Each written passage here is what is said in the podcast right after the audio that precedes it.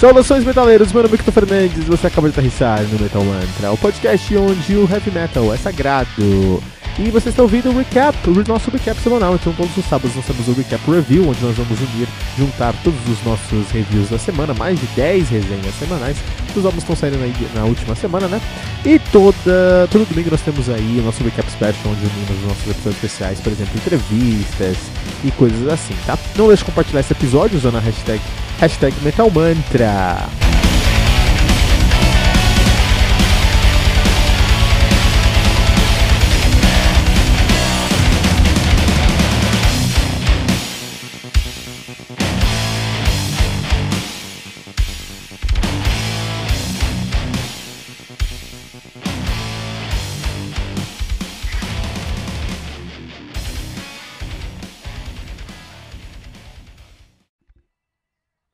Written with Blood, do Seventh Symphony, álbum lançado no dia 18 de outubro de 2013 pela MS Metal Records. Álbum que contei com sete músicas, totalizando 46 minutos de play.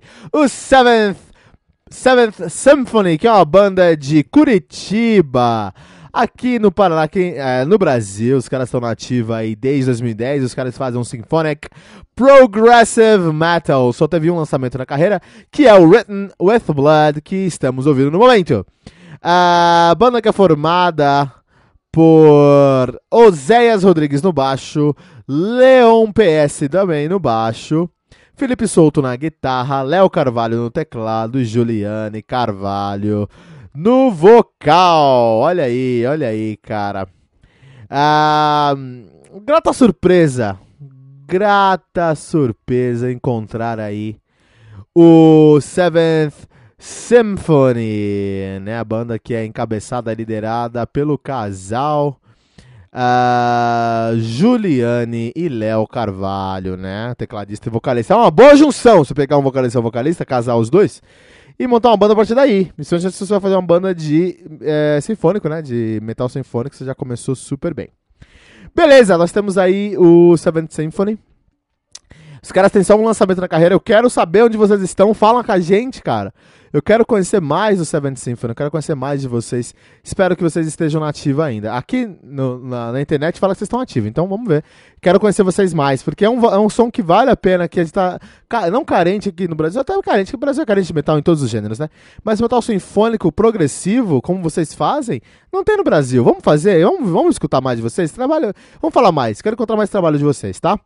Uh, o Seventh Symphony, uh, eles, eles ganham destaque por uma característica muito específica e, ela, e eles perdem visibilidade por uma característica muito específica. Olha só, olha que, só que coisa estranha, coisa escrota, meu. É, esses dias estava conversando com um grande amigo. É um cara que escutou muito heavy metal na vida, mas agora escuta outras coisas, faz outras coisas da vida, enfim, né? Conversando com ele, faz tempo que eu não conversava com ele, trocando uma ideia. Eu falei, puta, ó, encontrei essa banda aqui, o Seventh Symphony, né? Encontrei essa banda aqui, cara. vou falar lá no podcast. Pô, escuta meu podcast lá, pô tudo mais, né? Fiz meu jabazinho básico. Se você me conhece, eu já falei do meu podcast pra você, essa é a realidade. E aí eu eu pensei, puta, essa banda aqui, a Seventh Symphony, pá, os caras fazem um som sinfônico e tudo mais. Prog, pá. Aí ele, ah, legal, deixa eu ver, cara. Foi lá na internet, foi dar uma ouvida, falou, ah, mas é uma mina que canta. Eu não escuto banda que mina que canta. Que escroto, cara. Que zoado, meu. E essa é a realidade sobre o metal sinfônico, é por isso que o metal sinfônico é tão odiado. Ninguém fala sobre isso, mas tem que falar sobre isso. O metal e o metaleiro é uma raça machista do inferno, que não consegue entender que uma mina pode mandar tão bem ou melhor, na verdade, muitas vezes, melhor do que um cara. Eu, particularmente, eu prefiro bandas com vocal feminino que com vocal masculino.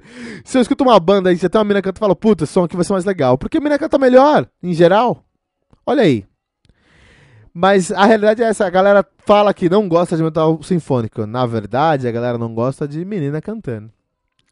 Isso é uma pena, porque o destaque dessa banda é a voz da Juliana Carvalho.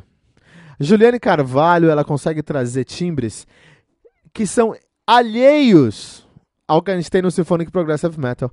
O Seventh Wonder, se eles tivessem um pouquinho, eles fazem um prog symphonic, então tem muito teclado, as guitarras são muito bem construídas com melodias muito uh, uh, uh, ousadas e, e, e, e, únicas, né? Originais. Essa é a palavra que eu buscava. Originais. Ah, a palavra que eu tava buscando era inventivo, né? Abraço aí pro podcastinadores. Não, eles trazem linhas muito originais nas, suas, nas guitarras, o que é um ponto muito positivo. E tira aquela coisa maçante. O Symphonic geralmente tem muita coisa maçante, né? Não no Seventh Symphony. Você vai ser jogado numa, num turbilhão de riffs é, constra, contrastan, com, contraste, contrastantes e originais e sólidos e bons, cara. Isso é muito legal. Um, e, então eles têm essa veia prog, uma guitarra muito prog, uma cozinha que funciona da maneira que tem que cozinhar, tem que, cozinhar, que tem que fazer mesmo. Uma vocalista que alcança notas muito sólidas, ela não pega um vocal alto só por só por pegar, não. Ela pega, segura, torce, sabe, levanta pelo braço. Ela realmente segura essas notas da maneira que deveria ser, sabe? Ela não chega no limite da voz dela, ela tá super confortável no que tá acontecendo ali. Então, isso é um ponto positivo no, no, nessa banda. Pra mim, pessoalmente, Seventh Symphony coloca uma pegada um pouquinho mais, um pouquinho mais power. E vocês serão o After Forever brasileiro. O que é ótimo, porque After Forever não existe mais. E a Juliane a, a Carvalho tem um timbre que não é muito distante. A voz dela não, não é muito distante, a voz dela me lembra bastante a, vo a voz da Flor Jensen. Olha aí, se vocês colocarem um pouquinho mais de prog nisso aí, vai virar um After Forever brasileiro. Então, Seventh Symphony, vamos escutar mais Iron Maiden, vamos fazer um cover muito louco de Iron Maiden aí, e vamos ser um After Forever brasileiro. De todas as bandas que eu trouxe aqui no National Noteworthy, essa é a primeira banda que eu acredito que os caras estão parados, não sei se estão fazendo alguma coisa, mas é, eu queria que tivesse nativa aí fazendo show e e lançando o projeto toda semana aí na internet, porque eu queria acompanhar mais o Seventh Symphony 4.8 pentagramas dourados aqui no Metal Mantra, o que os classifica como um álbum essencial do mundo heavy metal.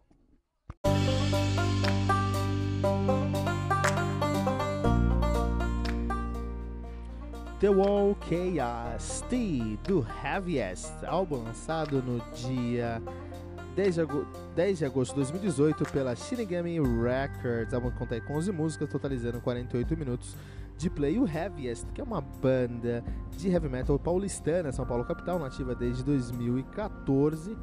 É, esse aqui é o nosso o segundo álbum dos caras. Esses caras começaram com seu debut, Nowhere, de 2015, estão lançando em 2018 The Wall of Chaos T, a banda que é formada por Renato Dias no baixo, Guto Mantesso na guitarra, Vitor Montanaro na bateria e Alex William no vocal, né? Então os caras fazem um heavy metal tradicional com muita propriedade, até um engraçado que eles começaram em 2014, parece que estão fazendo isso desde os anos 80, porque tem muita propriedade no som dos caras. Os caras realmente sabem o que estão fazendo e trazem o álbum mostrando isso é um álbum que tem muita força, muita força, assim, todos os riffs são muito fortes, dá pra sentir que eles se entregam em todos os riffs, dá pra sentir que os riffs eles foram escritos para impressionar e para chocar, não no lado positivo, mas não no lado negativo, mas no lado positivo, né? É, eles não economizam riffs no, no som deles. É, cada um desses riffs eles trazem uma carga emocional muito forte, tem muita força nesse álbum aqui e muita dessa força vem do timbre. E aí eu vou trazer um destaque pro timbre desse baixo, pro timbre dessa bateria da cozinha, né? Geralmente as guitarras são mais é, características do timbre, e eu concordo que, as, que os timbres dessas guitarras aqui são muito bons, mas a timbragem do baixo da bateria nesse álbum tá incrível, eles conseguiram realmente fazer um som que preenche a, o nosso ouvido quando a gente tá num, num, num eu uso um, um fone de ouvido que bloqueia, que cancela o, o, o barulho externo, e aí, eu, a primeira coisa que me chamou atenção quando eu toquei esse álbum aqui foi com uma cozinha realmente é, foi muito preparada, foi muito bem feita, foi muito bem produzida. Então a timbragem do baixo bateria aqui traz muito muita força, traz um, uma imersão maior pro álbum. Eu acredito que, uh, por um lado, é, esse álbum aqui eles conseguiram uh, o objetivo de trazer o heavy metal como heavy metal da que ser mas eu sinto falta deles olhando um pouquinho pro heavy metal hoje, cara. É, eles, eu acho eles muito positivos no fato que eles não são uma mera cópia dos clichês do heavy metal tradicional. Por exemplo, Greta Van Fleet, é todo mundo baba o ovo. E eu acho uma banda temível, acho um crime, porque é uma cópia descarada do Led Zeppelin. A gente já tem um Led Zeppelin, a gente não precisa de outros Led Zeppelin, entende? O Heaviest não faz isso. O Heaviest eles olham para trás, eles olham para Ice the Earth, eles olham para Dio, eles olham para Iron Maiden, eles olham para Metallica e pegam os elementos que são bons daquela época, trazem para um som de hoje. É, a roupa, a, a, a, timbragem é de hoje, a produção é de hoje, mas falta a roupagem de hoje. Acho que esse me quebrou um pouquinho para fora. Se ele olhasse um pouquinho para fora e saísse um pouquinho da curva, seria um álbum incrível. Como eles ficam muito dentro da, da, da caixa, até meio tímido, é um álbum muito bom. Né? Não tem como falar que esse álbum é ruim. Esse álbum foi muito bem feito muito bem é, é, produzido, né? Muito bem escrito e executado em, em, de uma maneira perfeita. Então, assim, não tem como falar que esse álbum é ruim. O conceito também não me deixou tão atraído, é um conceito que fala sobre uma distopia é, é, é, uma distopia eletrônica, fala sobre o momento que as máquinas nos consomem, né? Quando nós nos perdemos a humanidade para a máquina. É um conceito que, apesar de ser atual, todo mundo fala e eles não trouxeram algo a mais nesse conceito. E aí eu acho que perderam alguns pontos por isso, pelo conceito em si. Mas o conceito é muito bem sintetizado, eles produzem, eles, eles estão muito, eles conseguem falar muito bem sobre isso. Só faltou um pouquinho de cuidado em falar o que pessoas não falam sobre isso. Né? Você quer falar sobre o assunto todo mundo fala, não tem problema, mas traga uma perspectiva nova que não trouxeram.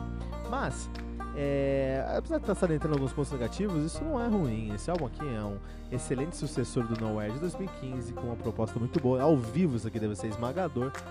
É, e no final do dia nós vamos deixar aqui para o The Wall KST do Heaviest 3.4 pentagramas dourados.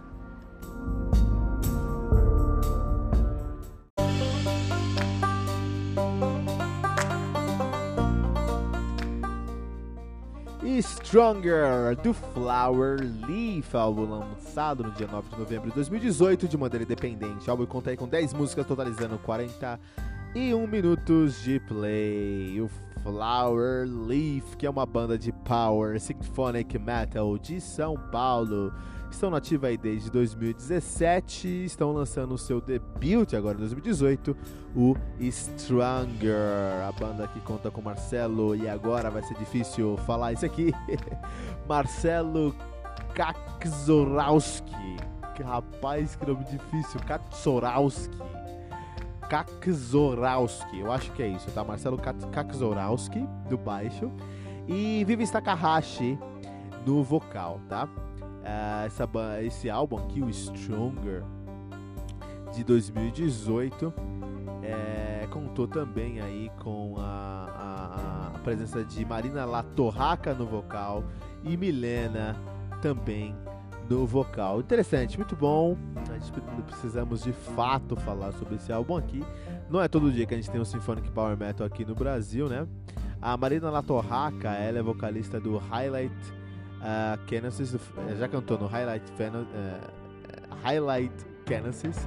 Ela canta no Phantom Elite e no Sinoverian.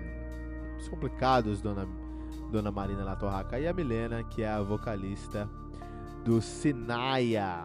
Olha aí, cara, vamos vamos fazer até uma cena, até uma cena acontecendo aí, a gente precisa falar sobre essa cena, né? Então vamos lá.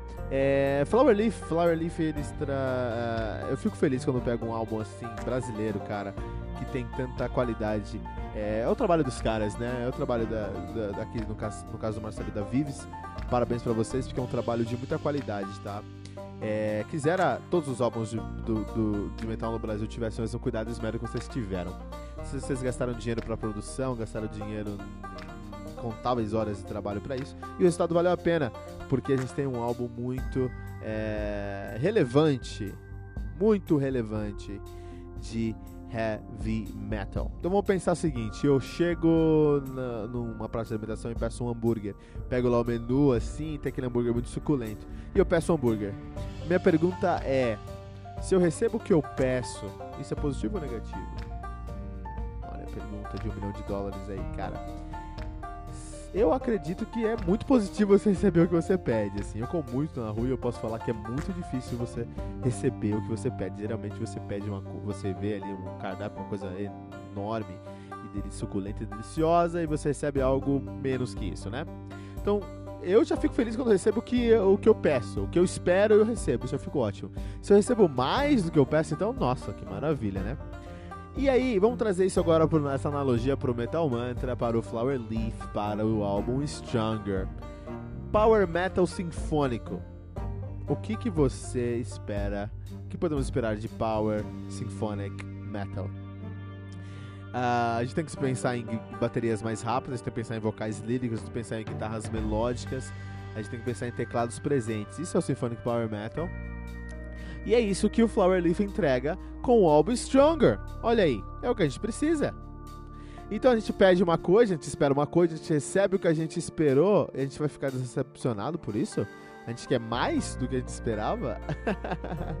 Não. Eu acredito que esse álbum aqui consegue é, trazer todos os elementos que a gente precisa dentro do contexto do Power Metal Sinfônico. O que é Power Metal Sinfônico? Ah, tem que ter isso, isso, isso. Eles trazem todos esses elementos no check, no check em todos esses checkboxes e a gente consegue ter esse álbum aqui. Agora, é, o que me preocupa é que, por um lado, eles estão no limite da distinção do Flower Leaf com outras bandas de metal sinfônico, porque eu sinto uma presença tímida, porém modesta, porém presente ainda assim, de um, uma influenciazinha de hard rock, nos riffs principalmente. É, quando a gente escuta, por exemplo, ali a Tupana, aquele riff é power metal, mas eu sinto uma pegadinha de hard rock no meio, mais upbeat, mais dançante, assim, entende? Que eu falo, ah, tá, beleza, então aqui pode. É, isso aqui sai um pouquinho da, da caixa, sai um pouquinho da curva, né? Então acho que é um, é um metal sinfônico de raiz, com todos os elementos que a gente pode imaginar de metal sinfônico de raiz. E isso é positivo em muitos motivos e, em muitos pontos, e alguns pontos pode ser negativo. Por exemplo, bandas de metal sinfônico são todas meio que iguais, assim, né? Até por isso muito metaleiro não gosta de banda de metal sinfônico, porque é, é tudo muito igual. É muito, muitas bandas são iguais, né? No caso do Flower Leaf, eles são bem parecidos com outros sons de metal sinfônico, mas eles têm essa presença modesta, essa influência modesta nos riffs, principalmente de hard rock que para mim dá uma destacada na banda e faz eles saírem ali do ponto comum é, no final do dia acaba sendo algo bem interessante. Então todo álbum assim, né? Todo álbum, na minha opinião, é uma, é uma viagem. Então eu compro um álbum, eu tô comprando uma passagem para uma viagem. E aí nessa viagem os caras me pegam pela mão no primeiro no primeira música, me fazem viajar por 8, 9, 10 músicas, sentindo sentimentos diversos. E no final eles me devolvem aqui onde eu tô e eu falo, caramba, o que aconteceu? Esse é o melhor dos cenários, né? Isso que eu espero quando eu escuto um álbum.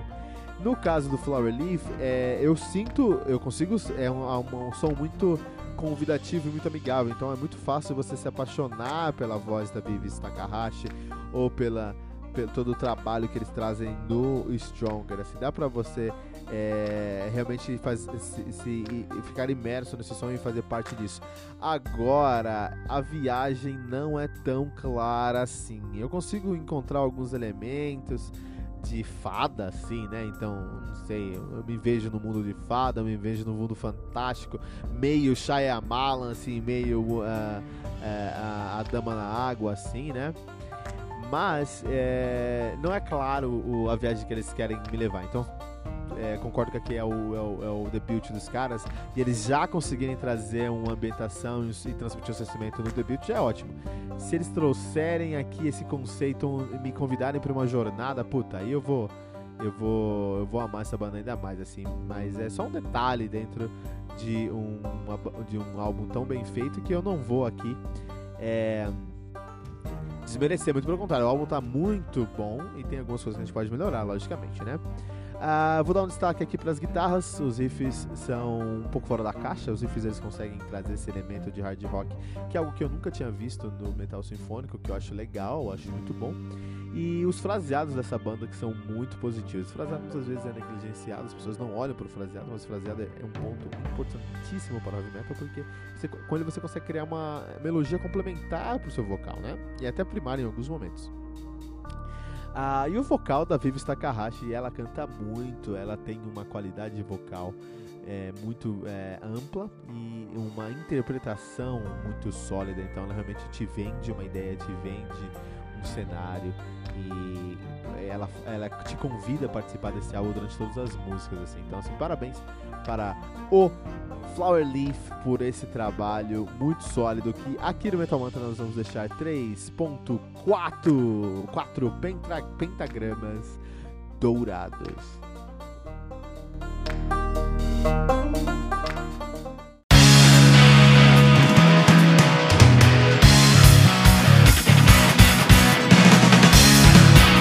Pera aí rapidinho. Você ainda não baixou o aplicativo do Anchor.fm? Como assim? Faça isso agora mesmo e busque por Metal Mantra. Favorite nosso podcast e pronto. Você nunca mais vai perder uma atualização sobre o mundo do heavy metal, além de poder ouvir todas as músicas desse episódio.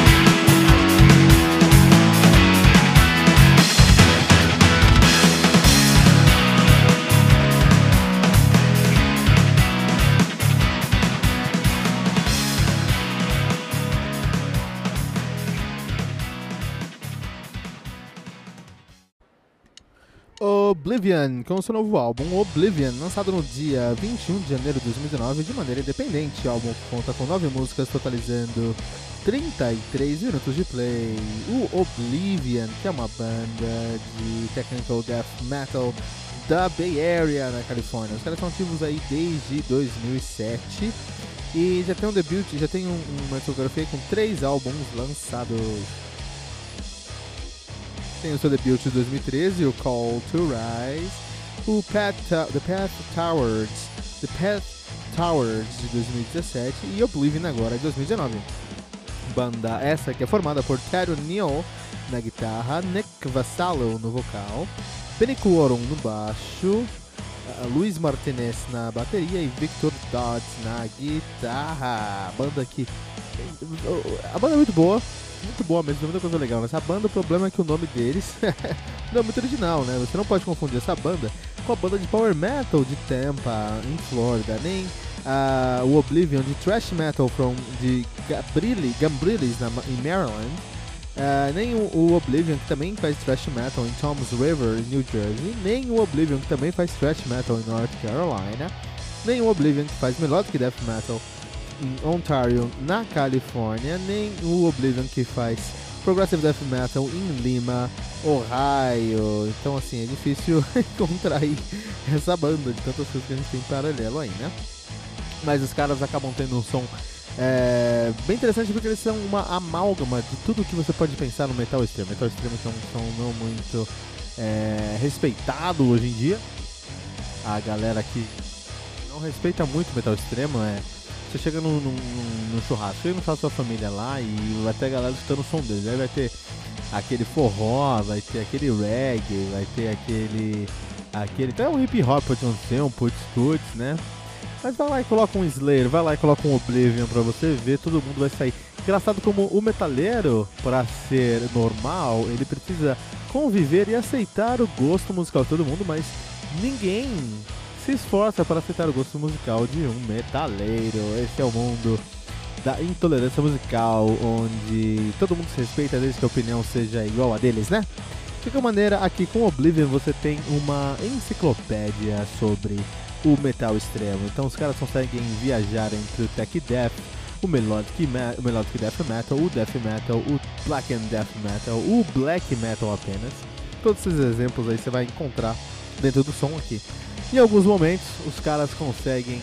É muito interessante, por exemplo, Negative Mass, os caras começam com black metal puro, cara. Um black metal puro, assim, você vai encontrar aquele blast beat, guitarras e baixos que se mesclam criando uma parede sonora e vocais rasgados e agudos que no caso aqui tem uma produção um pouquinho maior, uma produção com um pouco de distorção eletrônica, para criar uma identidade, criar um tempero, molha mais o som dos caras, mas ainda assim um black metal em sua forma mais nua e crua. Mas é só uma das músicas do álbum que tem esse black metal. Em alguns momentos você vai encontrar influências de black and death metal, death metal com influências de black metal. Por exemplo, lá no pós-refrão de Insurrection, você vai encontrar muito disso. Você tem uma presença do baixo é, pungente durante todo o álbum, que é muito característico do Tech Death, foi cunhado lá pelo nosso querido Webster da, do Cabin Cannibal Corpse, né? Alex Webster, mas no final do dia é um som que você é um álbum que você vai escutar, você gosta de música extrema, você vai adorar esse álbum, porque você vai encontrar é, elementos de, de tech death. Quando penso em tech death, eu penso em, em riffs intricados, complicados é, e fora da caixa e rápidos, e que a gente encontra aqui, é, peso, velocidade e riffs complicados. Em outros momentos você vai encontrar um black metal, um melodic death metal, um black and death metal, tudo isso nessa banda. Esse é o ponto positivo. E o ponto negativo é que eles tentaram abraçar tantos elementos e tantos estilos que em algum momento eles se perderam e não tem uma identidade própria deles. Tanto que eu duvido que você tenha, conheça alguém que é fã de Oblivion. Mas com certeza você, se você escuta death metal, você deve ter escutado Oblivion em algum lugar no Spotify. Então é um som muito competente, que tem muita penetração, muita gente conhece, escuta, mas quase ninguém conhece por falta de identidade nas suas estruturas Oblivion com seu álbum auto-intitulado Oblivion no Metal Mantra.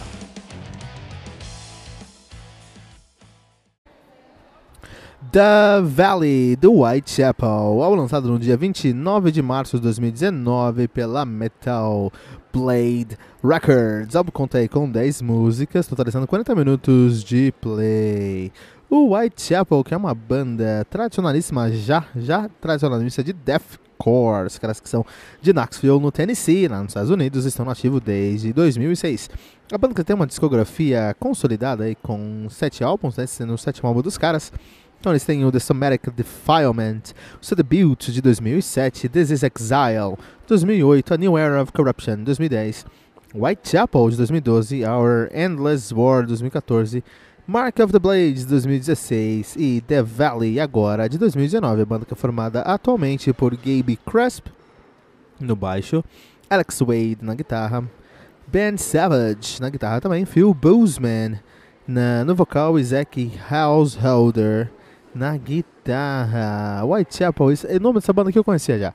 Essa história eu já conhecia. White, Whitechapel é o bairro lá em Londres onde Jack, o estripador, é, assassinou pelo menos cinco prostitutas no final dos anos 1880, né? Esse aqui esse eu já sabia, esse nome aqui eu sabia, esse aqui não pegou de surpresa não.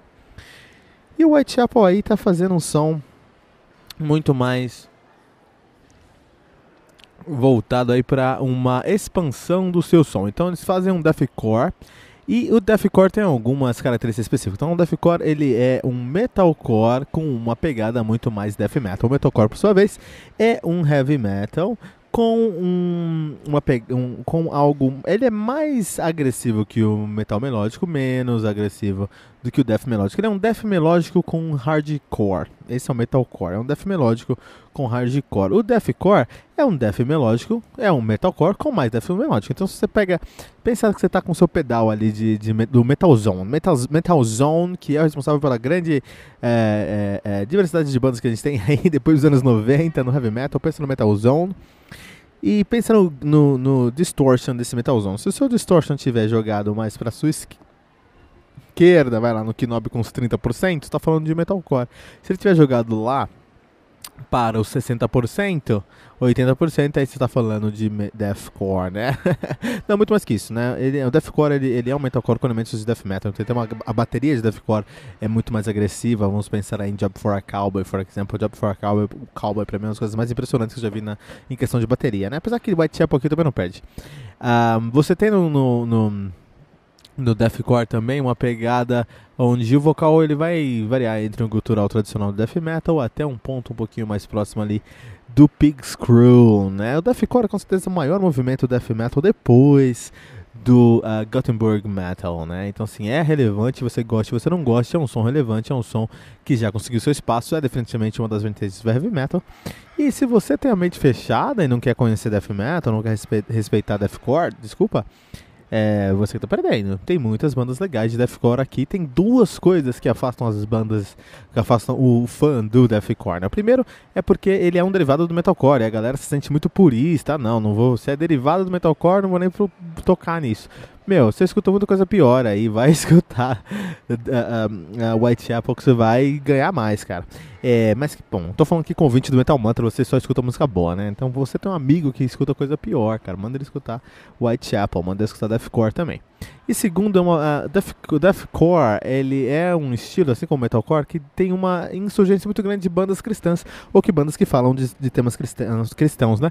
Tanto que muitas vezes falam que esse é White Metal, né? Que não é realmente um estilo, não é realmente um segmento. É só um som é, mais deathcore ou metalcore que tem uma pegada um pouquinho mais religiosa, mais cristã, né? Uh, vamos falar sobre o álbum aqui, sobre o Whitechapel The Valley. Os caras que fazem tradicionalmente um, um deathcore, um deathcore de raiz, eles estão tentando expandir um pouquinho o som deles, tentando sair um pouquinho da caixa, né? Então, músicas como Lovelace ou músicas como uh, uh, Black Bear We Are One, nós temos ainda uma grande uh, base de deathcore no som dos caras, com guitarras com riffs mais agressivos e que flertam com gente em sua estrutura, em sua timbragem com uma bateria insanamente agressiva, não eh, nesse caso aqui não necessariamente com blast beats, já tivemos muitos outros blast, blast beats com Whitechapel, mas não nesse caso em si, nesse caso acho que tem uma brincadeira um pouquinho maior, e um vocal que flerta com Pig Screw. Esse é o deathcore de raiz e é o que o The Valley, The Valley, é o que o The Valley do Whitechapel entrega. Mas tem mais, tem mais aqui. Você tem alguns momentos onde você percebe natural, principalmente com a bateria, você percebe claramente que eles estão tentando, eles estão flertando com Mastodon, com Baroness, com Amorphis. Eles estão flertando com essa galera aí. Amorphis nem tanto, mas estão flertando com essa galera que faz um sludge que pega o heavy metal e leva para um ponto acima e com muita personalidade. Os caras estão flertando com isso. Isso é muito presente no The Valley e acho muito positivo, porque eles ainda entregam o som que eles deveriam entregar, mas eles também olham para fora e tentam se expandir o seu som um pouquinho mais. The Valley do Whitechapel, um álbum que precisa ser ouvido. Eu particularmente gostei bastante, mas porque eu consigo ouvir deathcore, isso é muito problema. Se você não gosta de deathcore, esse álbum não vai te agradar, porque ele é muito deathcore, né? Vou trazer um destaque especial aí para o nosso vocalista querido, que é o Phil Boseman, que não tem uma garganta, ele tem um canhão de tanta força no seu gutural que consegue flutuar ali do deathcore tradicional, death metal mesmo, até o Pig Screw. Isso aí, né? Temos aí Whitechapel com um, The Valley aqui no Metal Mantra.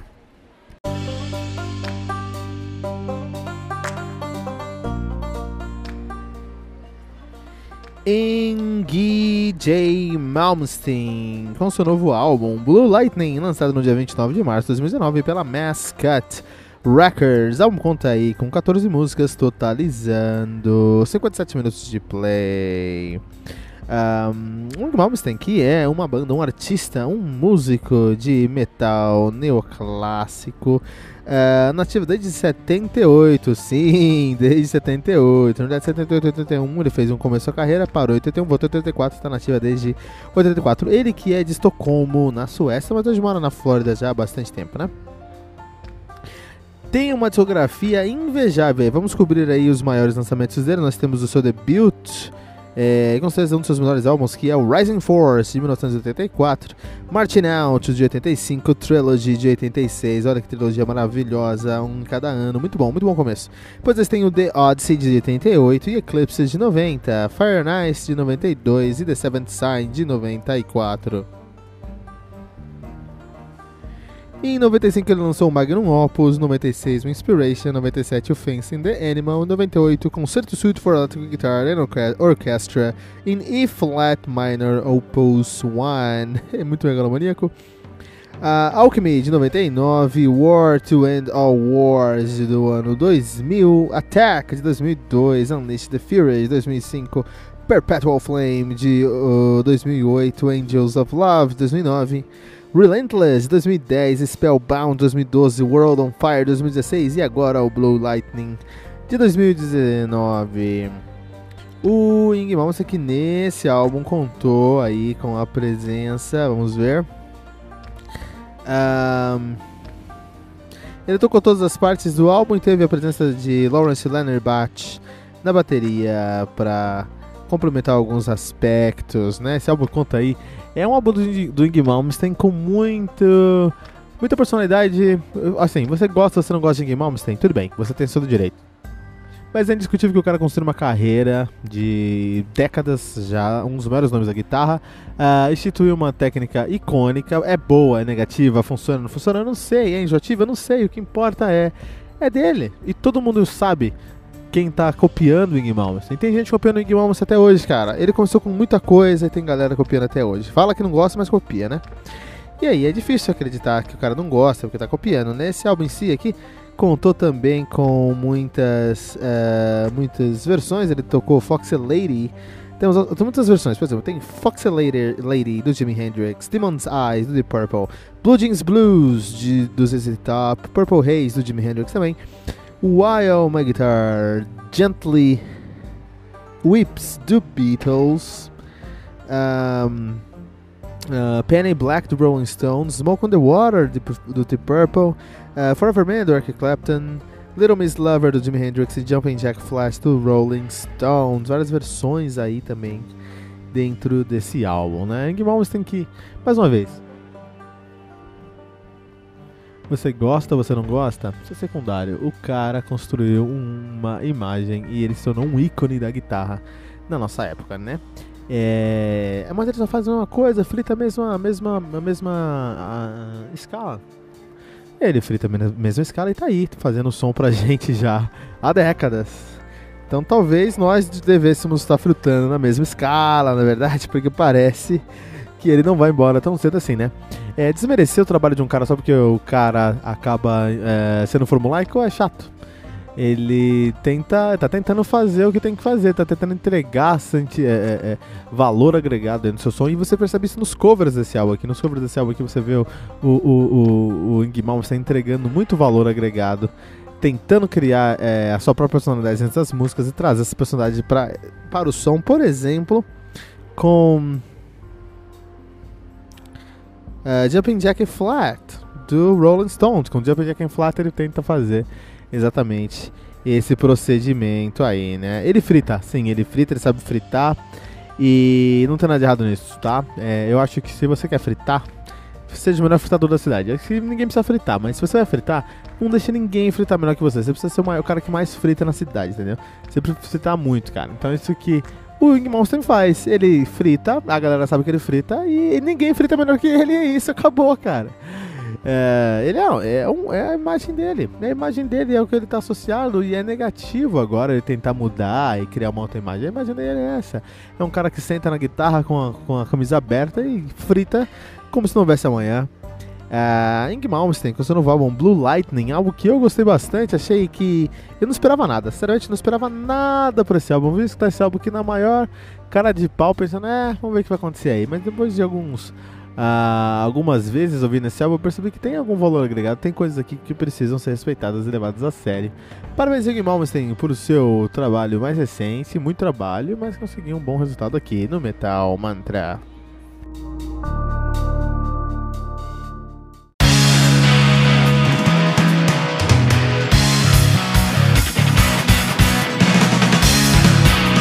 Pera aí rapidinho. Você ainda não baixou o aplicativo do Anchor.fm? Como assim? Faça isso agora mesmo e busque por Metal Mantra. Favorite nosso podcast e pronto. Você nunca mais vai perder uma atualização sobre o mundo do heavy metal, além de poder ouvir todas as músicas desse episódio.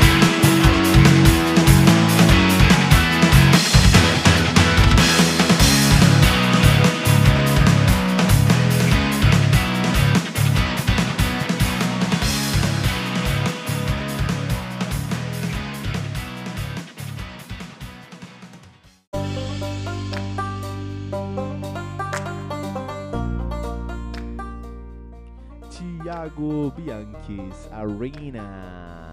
Do Arena, álbum lançado no dia 1 de fevereiro de 2017 pela Voice Music, álbum que conta com 14 músicas, totalizando 53 minutos de play.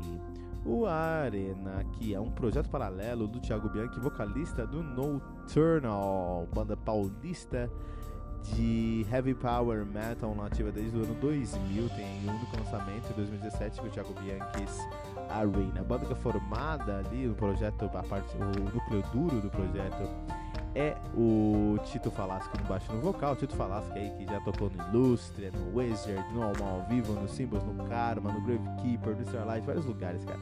Tito Falasco é irmão do, do, do, do aí do Falaschi, né, um dos grandes metaleiros aí do Brasil, com certeza, tanto Edu Falaschi quanto Tito Falaschi. Família Falaschi, família do heavy metal brasileiro. Gabriel Triani na bateria, que toca hoje no Tanglore, no Tempest, no Wizard, já tocou no Divan, e o Thiago Bianchi no vocal, que é o vocalista hoje do Nocturno, já cantou no Fire Sign, no Karma, no Xamã e no Vox. Olha só, então há muito tempo atrás, eu eu tava, eu morava em Cotia, tava saindo da minha casa, indo pra casa da minha namorada, ela, na minha namorada, ela morava na rua de trás, literalmente, então tava passando ali, indo pra rua de trás. É, quando tava indo pra rua de trás, tava indo pra casa da minha namorada, encontrei um CD riscado no chão, assim, é, e não tinha nome, esse CD não tinha nada. Eu falei, puta meu, que merda, né? O que, que você faz com você encontra o CD no chão? Coloca no, no seu computador pra ver o que tem. e eu coloquei tinha quatro músicas, quatro arquivos de do, do Windows Player, Media Player, lembra dele? Então, apareceu aquele símbolo. Eu fui escutar, eu fui escutar mesmo. E minha cabeça explodiu porque era um som que eu nunca tinha ouvido falar, não era, um, não era uma banda que eu conhecia, era muito intricado, era muito bem feito, era. Cara, é uma das melhores quatro músicas que eu na minha vida. Foi um impacto impressionante, eu fiquei viciado por aquilo, eu fiquei louco tentando encontrar quem tocava aquilo. Anos depois descobri que era uh, um álbum é, mal sucedido, um álbum que alguém tentou gravar esse álbum e não conseguiu gravar esse álbum completo, jogou fora, que era o o Divine Wings of Tragedy do Symphony X. Então as músicas eram Obstinate Shadow, Sea of Lies, uh, Accolade e Communion of the Oracle. Não, desculpa. Into the Ashes e depois Accolade. Cara, isso mudou minha vida, né? Porque depois que eu conheci que isso era Symphony X, eu fui escutar tudo do Symphony X, fiquei viciado em Symphony X. Isso mudou minha vida em muitos aspectos, tá? Uh, conheci a banda, minha, uma das minhas bandas prediletas. O melhor show que eu fui na minha vida, com certeza, foi o Symphony X. Então isso foi. É, é como eu tava na rua, encontrando um CD jogado, isso mudou minha vida. Interessante, né? E mais ou menos, porque eu tô contando essa história? Porque é mais ou menos o que aconteceu aqui com o Thiago Bianchi Zarena. Então eu tava preparando aqui as, as, os álbuns que eu ia resenhar, que eu vou resenhar, que eu estou resenhando de fato aqui no começo de 2019, na nossa pré-temporada. Então, para você que não sabe direito o que está acontecendo, na pré-temporada do, do Metal Mantra é sempre em janeiro. Então, assim, o que acontece? O Metal Mantra a gente vai falar sobre todos os álbuns de 2019, no caso agora de 2019, vamos falar sobre todos os álbuns de 2019, ou pelo menos a maioria dos álbuns de 2019. A gente quer chegar aí no percentual de 80, 85% dos álbuns de 2019. É, a gente quer resenhar aqui e vamos fazer um ranking e nesse ranking a gente vai elencar qualitativamente e quantitativamente os melhores álbuns de 2019, dividido por estilos, dividido por tags, dividido por tudo, cara. Vai ser muito legal. É um projeto nosso, é um projeto muito legal. Mas janeiro não dá para começar isso. Não dá pra começar em janeiro, porque janeiro, como é que eu vou dia 1 de janeiro resenhar os álbuns que vão sair dia 17 de janeiro? Não sai, né? Então eu preciso dar um tempo pros álbuns sair, eu preciso escutar esses álbuns, preciso resenhar esses álbuns e aí eu consigo gravar e trazer pra cá. Então provavelmente os álbuns saírem na primeira, segunda semana de janeiro vão estar tá saindo na terceira semana de janeiro agora, já, já tem ah, esse material aí saindo, né? Então provavelmente no, até o final de janeiro a gente tem um, um, um fluxo maior de bandas saindo, depois a gente consegue correr atrás. Então janeiro ia ser um volume morto. E eu falei, não, que isso, vamos fazer algo bom. Então a ideia foi trazer uma pré-temporada, tá? A gente de pré-temporada, onde, onde nós vamos falar sobre álbuns brasileiros. São 31 dias de álbuns brasileiros que nós vamos desenhar aqui no Metal Mantra e falar sobre esses álbuns e, e, e fortalecer o heavy metal mundial. Não são álbuns que vão participar da nossa, da nossa votação no final do ano, tá? Não são álbuns, são, não são álbuns de 2019, mas são álbuns que merecem, que são dignos de nota e bandas brasileiras que você precisa conhecer. E aí eu tava procurando bandas para trazer para cá, e a ideia é trazer bandas que até eu não conhecia, escutar esses álbuns e trazer esses álbuns, né? E nesse contexto, eu indo pra rua de trás, tropecei nesse CD riscado do Arena, do Thiago Bianchizarina. E que som! Que som! Mais uma vez vou repetir e salientar. Que puta sonzeira esse álbum, cara! Olha só, então quando o cara sabe escrever, sabe produzir, sabe masterizar, não tem como sair errado, né? o Thiago Bianchi é mestre nesses quesitos em escrever músicas, escrever heavy metal, escrever, produzir heavy metal e masterizar é, heavy metal. Esse álbum aqui é perfeito nesses três conceitos. A produção desse álbum é simplesmente perfeita. Só a prática leva à perfeição. E o Bianchi, ele tá na correria há um tempo, há, uma, há muito, muito tempo, produzindo muitas bandas, gravando muitas bandas, testando, treinando, aprendendo, praticando. E hoje ele chegou num ponto muito próximo da perfeição, porque esse trabalho aqui é muito bem feito. E nada como você encontrar um puta trabalho como esse, como o Arena, como o Thiago Bianchi Arenas, é, para você ver como o metal brasileiro é bom e como ele tem que ser valorizado, né? Esse álbum aqui ele, tem dos, ele tem é um conjunto de músicas, né? Ele não tem de fato uma linearidade, é um conjunto de músicas e de músicos também. E aí nesse álbum a gente tem 200 facetas do heavy metal. A gente tem aquela balada psicodélica com uh, power metal e com riffs em contratempos. A gente tem blast beats dentro de refrão melódico, por exemplo. É, tem tudo isso, cara. Tem tudo isso, né? E, tudo, e, e eles fazem de uma maneira tão coesa dinâmica que faz parecer um encontro de amigos no final de semana. É uma obra-prima que por algum motivo passou no meu radar e eu tenho certeza que passou no seu radar, ouvinte do Metal Mantra também. Por isso que ele tá trazendo aqui, pra você conhecer esse álbum, pra você se apaixonar por ele, né? Por ter todos esses elementos possíveis do heavy metal, tudo que possível heavy metal tem nesse álbum aqui, os caras conseguem trazer um som muito original. Eles trazem tantos elementos, tantos é, influências, tantos é, pé aqui, um pezinho aqui no power, um pezinho no, no trash, um pezinho no, no prog, um pezinho no neoclássico, um pré...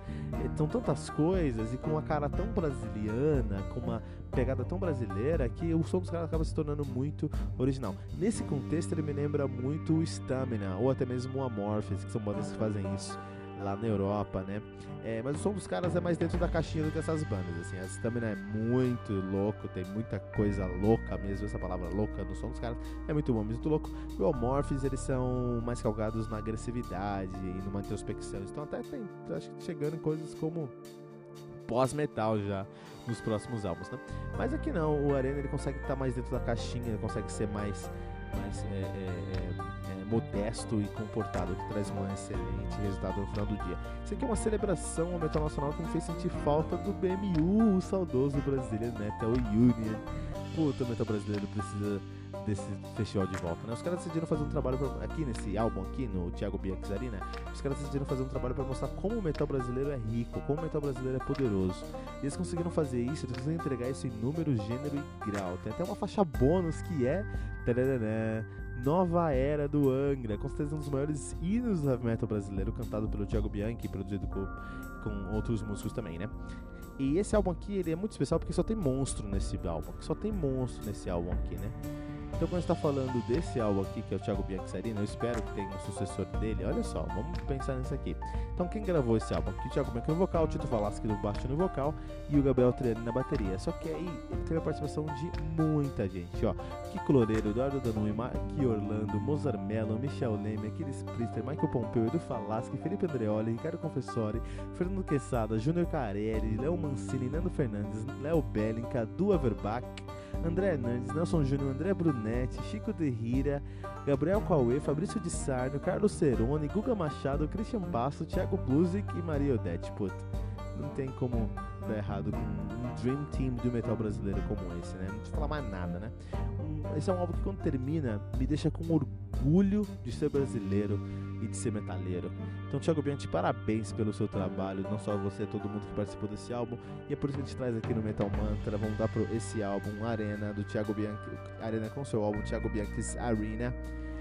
4.8 pentagramas dourados, um dos mai... uma das maiores notas que a gente já deu aqui para algum álbum do Metal Mantra.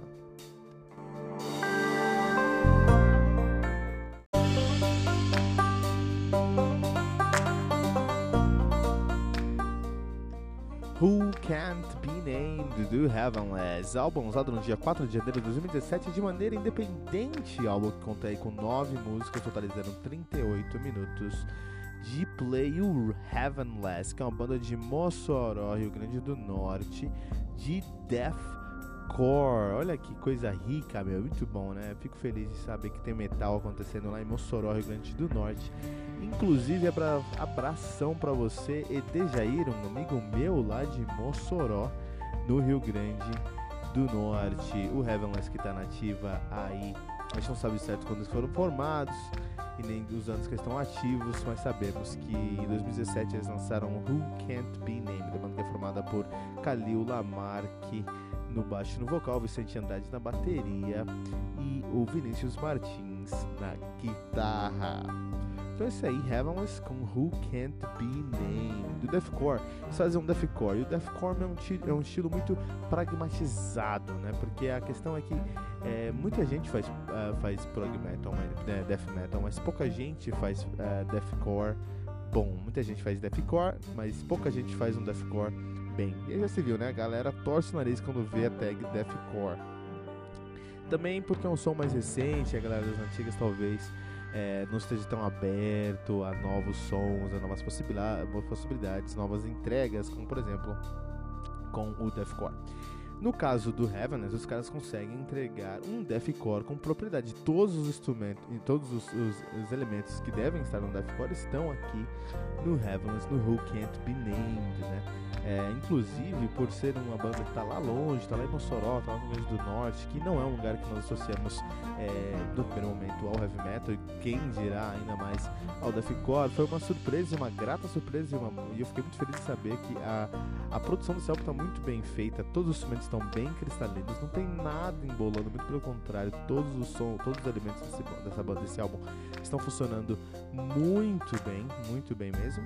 Os diálogos entre os riffs e as linhas melódicas são muito consistentes. Muitas bandas, eles quando estão escrevendo, eles não conseguem pensar nesse diálogo. O seu riff não pode atrapalhar suas linhas, suas linhas melódicas, suas linhas melódicas, por outro lado, também não podem importunar os seus riffs, os seus grooves, suas levadas baterias. Isso não acontece aqui com Who Can't Be Named do Heavenless. É um, um o, o deathcore aqui do Heavenless ele traz elementos de groove metal. Isso é um diferencial, né? Mas está tão próximo ali o groove metal está tão próximo desse deathcore que eu não sei o quanto que isso diferencia o som dos caras. O deathcore em geral não tem os mesmos elementos, é, não tem os, alguns elementos é, que estão aqui no, no Heavenless de groove metal. Então não é deathcore puro, é um deathcore e eu tenho que falar que tem um elemento, tem uma carona de groove metal. Em alguns momentos ele dá uma pisadinha num stoner, assim, não no stoner, no stoner mesmo, né?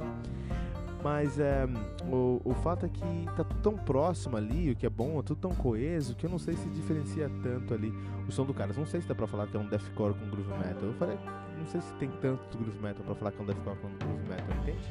Mas tá lá, é presente e dá pra sentir isso, é, faz funcionar legal. Um ponto que eu acho que pode melhorar aqui é que o fato de todos os, os momentos desse álbum ser pesado, ser agressivo, é, todos os momentos são pesados, todos os momentos são agressivos, isso traz menos dinamismo. Conseguir peso de dinamismo em um álbum completo é uma tarefa hercúlea. E os caras aqui do Heaven estão chegando lá, fizeram um ótimo trabalho, mas ainda falta um pouco de dinamismo, né? Acho que isso é algo que eles podem melhorar na, nos seus próximos trabalhos. O conceito do álbum ficar mascarado embaixo de tanta raiva nas melodias. Os riffs nesse, nessa banda são mais relevantes do que o porquê dos riffs. E isso pode ser um problema se for é importante para você acompanhar ali a história que está sendo contada no álbum, né? Então, mas eu concordo que não é todo mundo que é dessa maneira e eu acho que não tem maneira certa ou errada de se ouvir heavy metal, errada, não ouvir heavy metal. Uh, então, se você é um cara mais tranquilo, se você quer curtir o som e saber o que está acontecendo, você vai conseguir passar por essa banda sem problema nenhum. Se você quiser se aprofundar no som do, dos caras, além dos aspectos técnicos apenas, talvez falte um pouco de conteúdo para você. Mas no final do dia, eles fazem um álbum é, muito bom e muito bem feito. E eles tocam muito bem. E, e eles conseguem ter esse resultado, né? Eles fazem um álbum muito bom e eles tocam muito bem, mas tem muita gente que toca bem, muita gente que faz álbum perfeito. Então se destacar nessa multidão é o desafio do Heaven. Acho que eles precisam só encontrar uma maneira de trazer mais originalidade pro som deles. Não que seja, não me entendam mal, não que seja, não seja original. É bem original, é bem dinâmico, funciona muito bem. É um é, é pauleiro na sua orelha de começo ao fim. É uma grata surpresa, uma puta banda aí no cenário, mas eu acho que ainda faltou um passo a mais, sabe? Um passo a mais que é um passo de dinamismo, de originalidade no som dos caras, né? Vamos trazer destaque aqui para os riffs, vamos trazer destaque aqui pelo guitarrista Vinícius Martins, que é uma máquina de riffs incrível como esse cara pensa em tantos riffs assim, né? Um, As músicas do Heavenless consistem basicamente de riffs muito bem elaborados, com baterias que quebram tudo ao redor desses riffs e vocais guturais extremamente agressivos. Falta uma camada de complexidade, complexidade no final do dia, sim, mas o resultado do álbum é indiscutivelmente muito bom e é por isso que nós vamos trazer aqui para o Who Can't Be Named Heavenless, Heavenless 3.6 Pentagramas Dourados.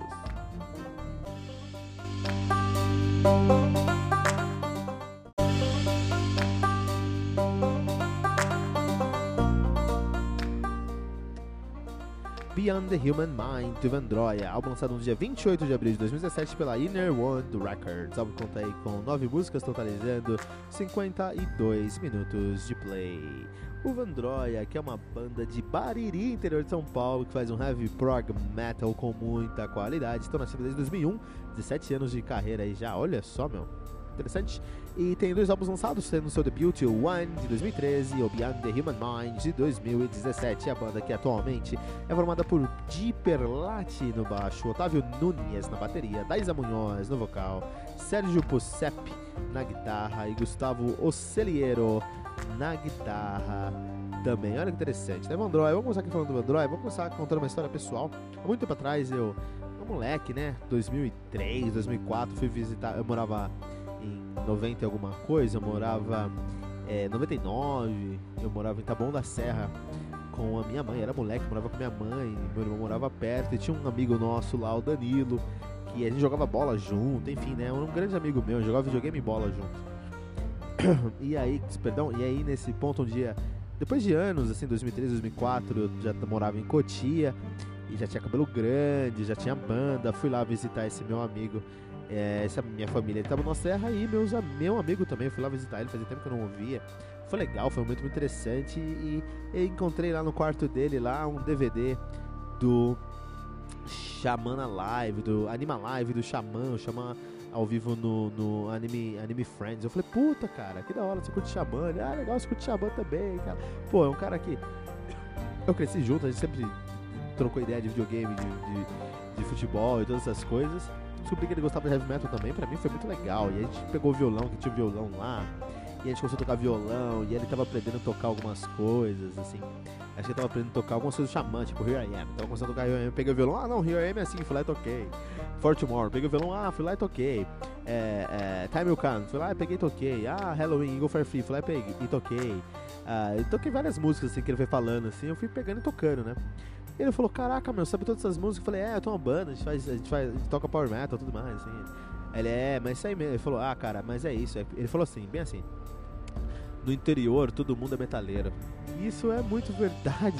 É uma coisa absurda de se pensar, mas é muito verdade, né? Eu mudei pra Cotia, em Cotia eu conheci um, uma cena heavy metal. A gente devia mudar com o nome de Cotia até na placa, se você vai chegando em Cotia ali no, pela Raposo, tem uma placa assim, tá escrito Cotia, e é bem na frente de um bar muito tradicional de heavy metal em São Paulo e no, em, em, Cotia, chamado é, Havana Rock Bar. Aí tem uma, na placa tá escrito Cotia, assim, uma seta assim pro Havana, que é na entrada da cidade, aí tem escrito, alguém escreveu embaixo, acho que ela apagou, mas na época escreveu embaixo assim, Hell City. Então na Cotia, Hell City mesmo, né? Tanto que tem uma, uma comunidade no Orkut, que o nome era Cotia Hell City também, né? Então, mas isso é muito verdade. Eu, eu, eu quando era moleque, a gente ia pro, pro, é, pra Havana e conheci muita gente, todo mundo tinha banda. Meu bairro tem aquele esquema de escola da família, não sei se vocês lembram disso, onde as escolas ficavam abertas no final de semana. E é um programa muito legal, é um programa excelente, porque as escolas, é, o, o, cara estudava, é, ia fazer um curso na faculdade, e ele não podia pagar a faculdade. Beleza, não tem problema, faz o seguinte, seu final de semana você vai ficar nas escolas, tá? Você vai criar projetos sociais nessa escola, você vai ter que prestar contas dos projetos sociais nessas escolas, segundo, sábado e domingo, e a gente paga a sua faculdade. Isso é muito bom. Isso foi um projeto incrível. E por causa desses projetos, as escolas ficavam abertas lá no, minha, no meu bairro no final de semana. E, meu, eu não tô zoando, teve época de ter 12 bandas ensaiando. Eu, falo, eu sei o nome, número é 12, porque era, um, era uma escola pequena que tinha 12 salas. E, e tinha uma banda por sala ensaiando, cara. Olha que interessante, meu. É muito legal, muito legal isso, né? Então, realmente, cara, Cotia foi um berço de bandas de, de heavy metal aí naquela época. E o que esse meu amigo falou é muito verdade, interior todo mundo gosta de metal.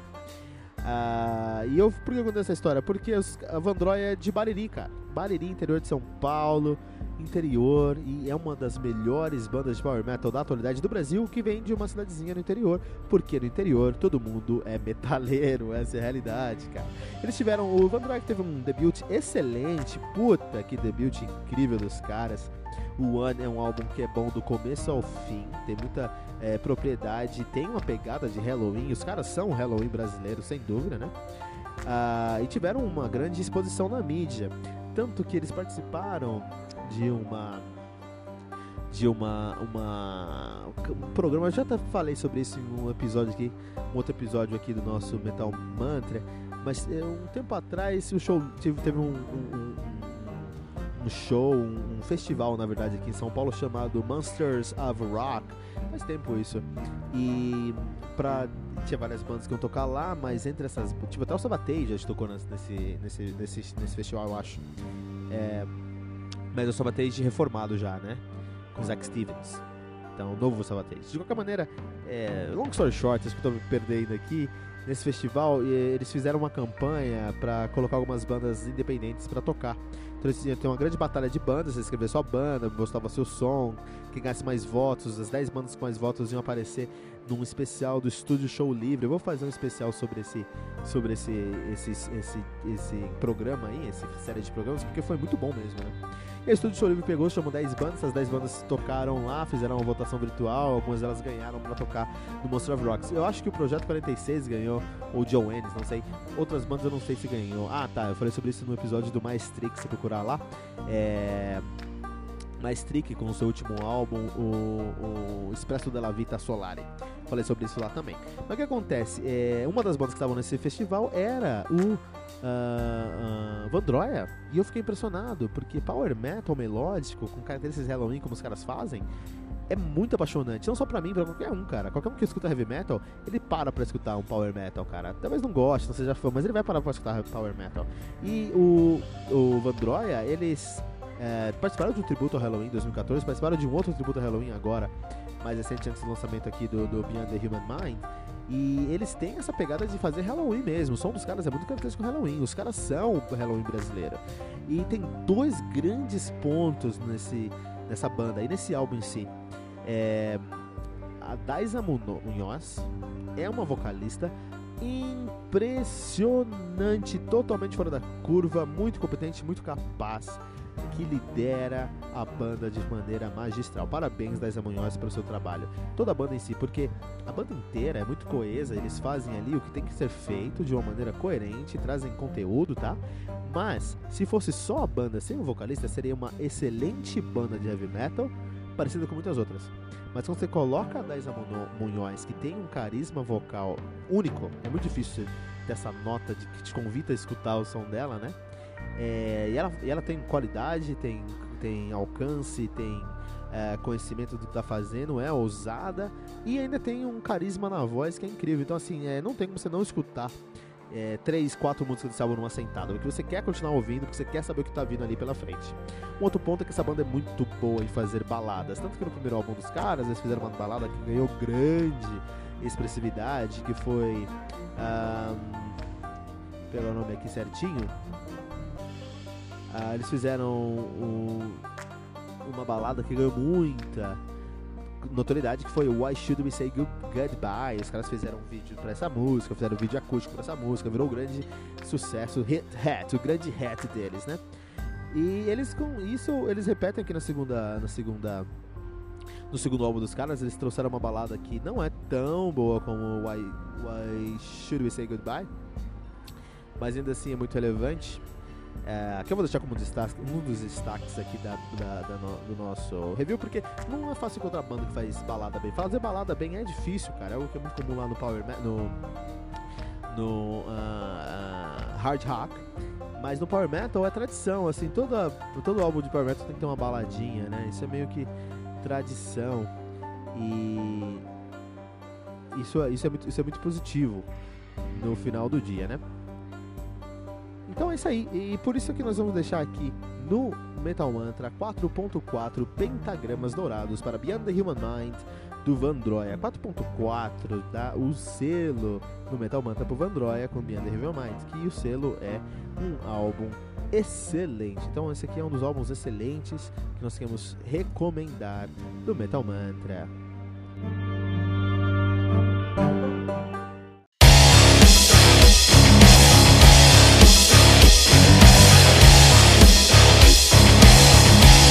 Você ouviu os últimos lançamentos do mundo heavy metal? Não tá sabendo daquele show que está todo mundo falando? Nossa, em que mundo você vive? Ah, sim, em um mundo sem o aplicativo do Anchor FM, né? Faça isso agora mesmo e busque por Metal Mantra. Favorite nosso podcast e pronto. Você nunca mais vai perder uma atualização sobre o mundo do heavy metal, além de poder ouvir todas as músicas desse episódio.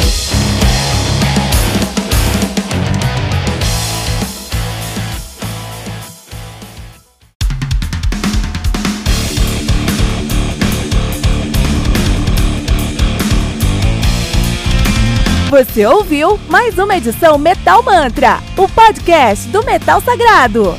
Apresentação: Kilton Fernandes. Não deixe de compartilhar a palavra do metal compartilhando esse episódio, usando a hashtag Metal Mantra.